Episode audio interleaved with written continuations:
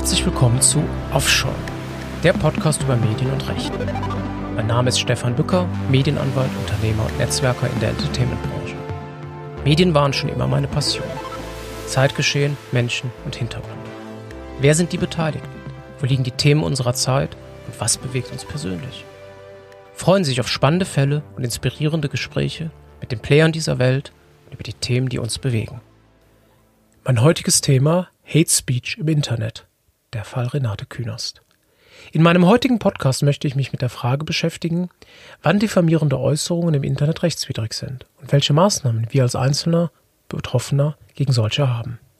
Anhand der viel diskutierten Entscheidung des Landgerichts Berlins im Zusammenhang mit den Beleidigungen gegenüber der Politikerin Renate Künast und deren Bewertung durch das Landgericht Berlin als rechtmäßig, werfe ich letztlich die Frage auf, ob wir uns am Ende der sachbezogenen Streitkultur in einer demokratischen Gesellschaft gegenübersehen oder ob es uns gelingt, trotz eines Interesses an Skandalisierung und aufgeregter Selbstversicherung auf der moralisch richtigen Seite zu stehen.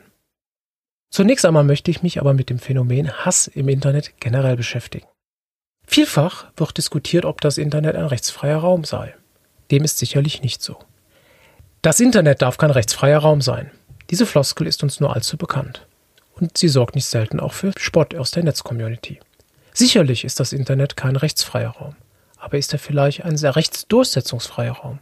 Diese Frage sollten wir uns einmal stellen. Vergiss niemals, dass auf der anderen Seite ein Mensch setzt, ist ebenfalls ein Satz, den man häufig im Zusammenhang mit Äußerungen im Internet hört. Die Wirkung dieser Aufforderung scheint bislang aber nur begrenzt zu sein. Im Jahr 2019 finden in sozialen Netzwerken Hasskampagnen statt gegen Prominente, Politiker und normale User. Die Stimmung im Netz ist nicht nur enthemmt. Oftmals schließen sich Opportunisten dieser Stimmung auch bewusst an, um Hetzkampagnen loszutreten. Menschen, die vorher im Netz verbal massiv angegriffen wurden, werden mitunter in der analogen Welt angegriffen und dann auch noch getötet. Spätestens seit dem Anschlag in Halle oder auch dem Tötungsdelikt am CDU-Politiker Walter Lübcke, das uns allen noch in Erinnerung ist, wird einem klar, dass die Hetzkampagnen im Netz und deren analoge Wirkung ein Problem sind, was auch auf höchster politischer Ebene nunmehr diskutiert wird. Fast jeder fünfte junge Erwachsene zwischen 18 und 24 Jahren war einer aktuellen Studie aus dem Jahr 2019 zufolge schon einmal direkt Opfer von Hasskommentaren. Mehr als die Hälfte der Befragten, ca. 54 Prozent, bringt sich seltener mit der eigenen politischen Meinung in Diskussionen im Netz ein. Aus Angst, dann selbst eben im Fokus von Hass und Hetze zu stehen. So ergab eine weitere Untersuchung, dass etwa 50 Prozent der Likes unter Hasskommentaren von den immer gleichen 5% der Accounts stamme. Was uns hier klar wird, ist, dass ein erheblicher Schaden für die Demokratie eintritt und der Einzelne sich im Internet nicht mehr so frei bewegen kann, wie er es gerne würde.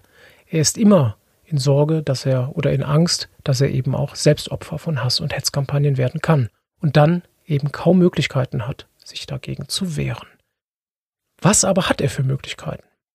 Genau mit dieser Frage wollen wir uns ja in diesem Podcast beschäftigen. Es gibt Möglichkeiten, auf die, im Wege des Zivilrechts, als aber auch Sanktionsmöglichkeiten in strafrechtlicher Hinsicht. Um das Ganze besser zu verstehen und was überhaupt sanktioniert werden kann, möchte ich mich exemplarisch mit dem Fall Renate Künast beschäftigen. Denn dieser hat für eine Menge Gesprächswirbel gesorgt und noch heute sind die Gemüter erhitzt. Worum ging es aber oder geht es im Fall Renate Künast? Der Fall Renate Künast wurde vom Landgericht Berlin durch Beschluss vom 9. September 2019 entschieden. Das Landgericht Berlin kam in dieser Entscheidung zu dem Ergebnis, dass eine Vielzahl von äußerst herabwürdigenden Äußerungen von Nutzern auf der Online-Plattform Facebook keine Beleidigungen im Rechtssinne darstellten, beziehungsweise zumindest als solche durch die Meinungsfreiheit geschützt seien. Hintergrund des Falles ist ein Zwischenruf von Renate Künast aus dem Jahr 1986 im Berliner Abgeordnetenhaus im Zusammenhang mit der damaligen Pädophilie-Debatte bei den Grünen. Hier muss man wissen, dass die Strömungen bei den Grünen in dieser Zeit noch andere waren als heute und Diskussionen innerhalb der Partei stattfanden, die heute von der Partei selbst nicht mehr so geführt werden. Renate Künast wurde unterstellt, sich hinter die Forderungen nach Straffreiheit für Sex mit Kindern zu stellen. Dies hat sie aber stets zurückgewiesen. Im Jahr 2015 gab es dann einen Artikel in der Welt am Sonntag, der diese Thematik erneut aufgenommen hat und den Zwischenruf erneut zitiert hat. Demnach sprach eine grüne Abgeordnete im Berliner Landesparlament über häusliche Gewalt. Ein CDU-Abgeordneter stellte die Zwischenfrage, wie die Rednerin zu einem Beschluss der Grünen in Nordrhein-Westfalen stehe. Die Strafandrohung wegen sexuellen Handlungen an Kindern solle aufgehoben werden. Renate Künast rief damals dazwischen, Komma, wenn keine Gewalt im Spiel ist. Bereits die Welt am Sonntag stellte damals die Frage, klingt das nicht, als wäre Sex mit Kindern ohne Gewalt okay? Künast hatte das als Missverständnis zurückgewiesen. Auch Ihr Anwalt betonte, mit ihrem damaligen Zwischenruf habe Künast nur die falsche Wiedergabe des NRW-Beschlusses der Grünen richtigstellen wollen. Der Laut der Berliner Morgenpost, die als erste über den Fall berichtete, der rechten Szene zuzuordnende Netzaktivist Sven Liebig postete in einem mittlerweile gelöschten Beitrag unter Bezugnahme auf den Künast-Zwischenruf eine eigene Ergänzung. Komma, wenn keine Gewalt im Spiel ist, ist Sex mit Kindern doch ganz okay. Ist mal gut jetzt. Die weiteren Kommentare mit den Beschimpfungen posteten dann User auf Libis Seite. Um nur einzelne der Kommentare zu nennen, so fand sich dort Schlampe, Gehirn amputiert, Drecksfotze, Sondermüll und alte perverse Drecksau. Das Berliner Landgericht begründete seinen Beschluss auch damit, dass die Öffentlichkeit Künast Einwurf als Zustimmung zu dem Beschluss der NRW-Grünen wahrgenommen habe. Von einer Schmähung könne nicht ausgegangen werden, wenn die Äußerung in dem Kontext einer Sachauseinandersetzung stehe. Kühners selbst stellte sich dann die Frage, wohin geht die Gesellschaft, wenn all solche Äußerungen als zulässige Meinungsäußerungen noch ertragen und vor allem auch erlitten werden müssten. Gemeinsam mit der gemeinnützigen GmbH Hate Aid legte Kühners dann Beschwerde gegen diesen Beschluss ein und hat nun einen Teilerfolg erzielt.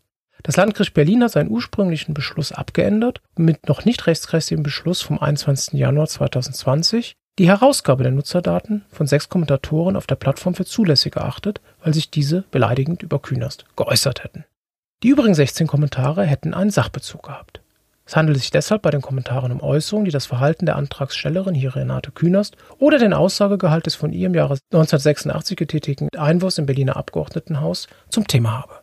Die neue Entscheidung des Landgerichts Berlin ist daher noch nicht rechtskräftig. Soweit die Kammer der Beschwerde Künast nicht abgeholfen hat, hat sie die Sache dem Kammergericht vorzulegen, das nun in zweiter Instanz den Fall prüfen und entscheiden muss.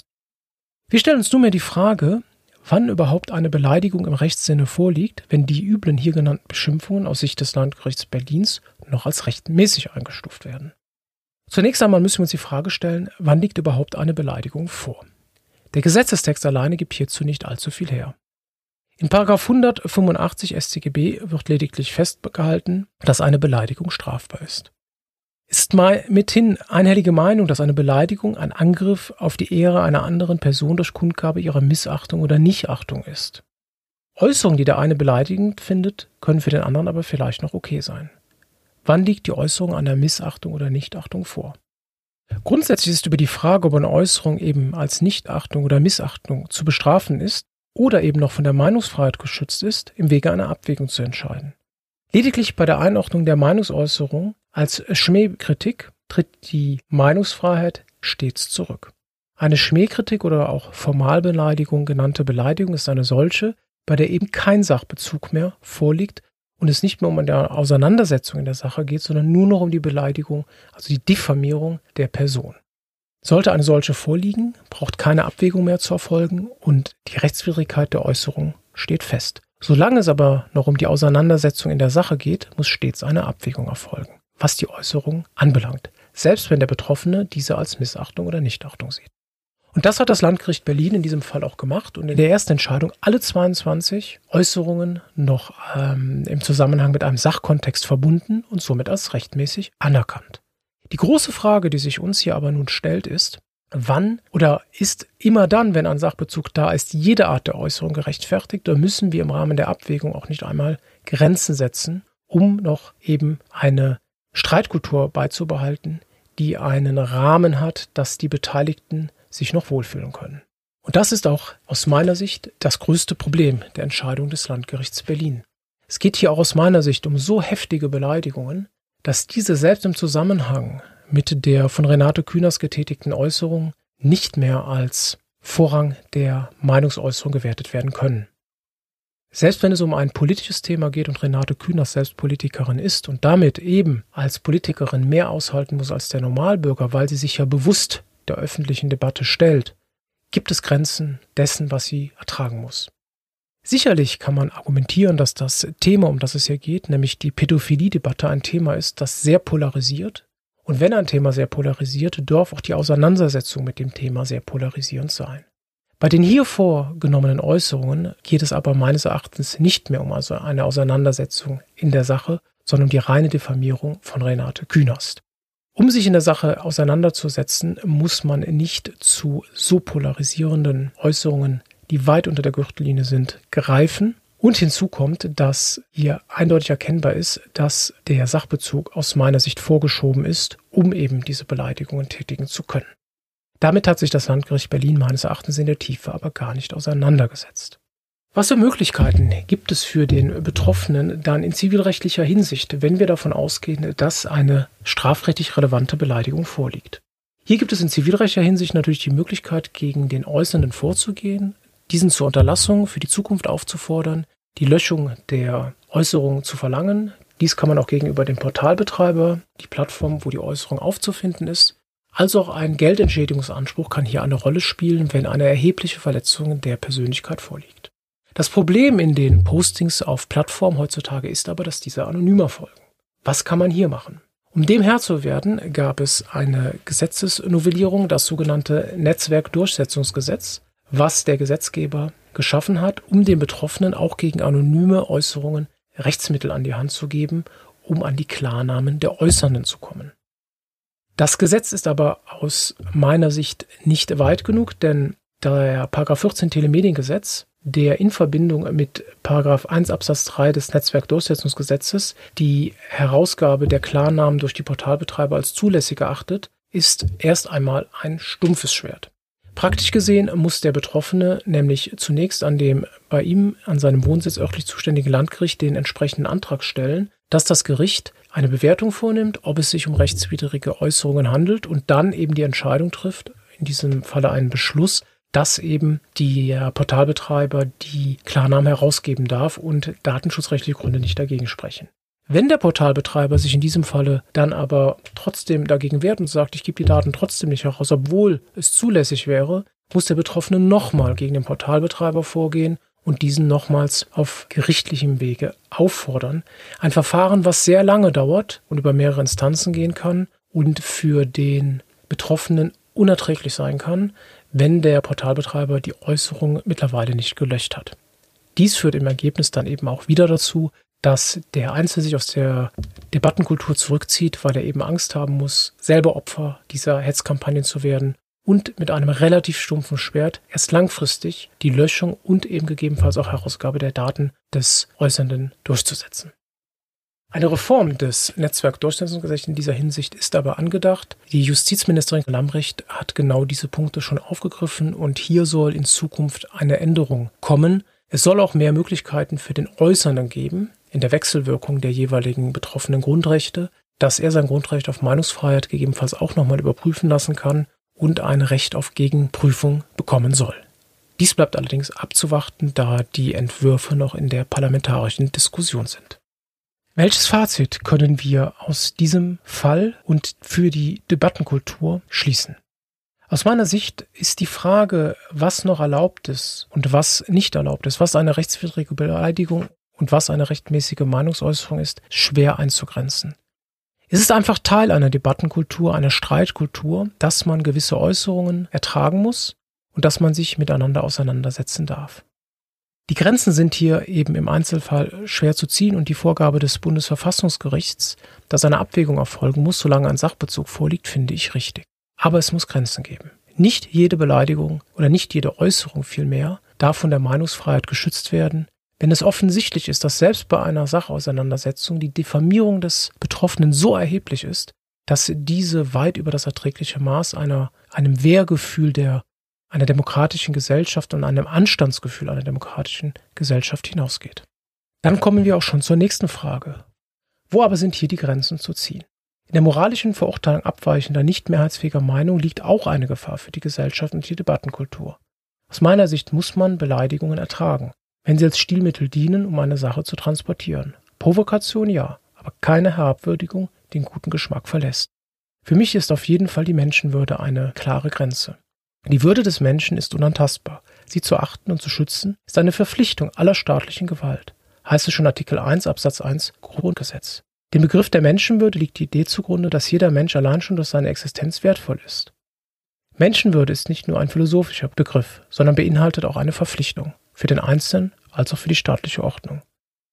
Ich möchte hier auch einmal Konrad Adenauer zitieren, der gesagt hat, es müsste im Interesse der Demokratie ernsthaft versucht werden, gewisse Grenzen bei der Auseinandersetzung einzuhalten, innerhalb und außerhalb des Parlaments. Diese Bemerkung Konrad Adenauers ist einem Interview aus dem Jahre 1952 entnommen.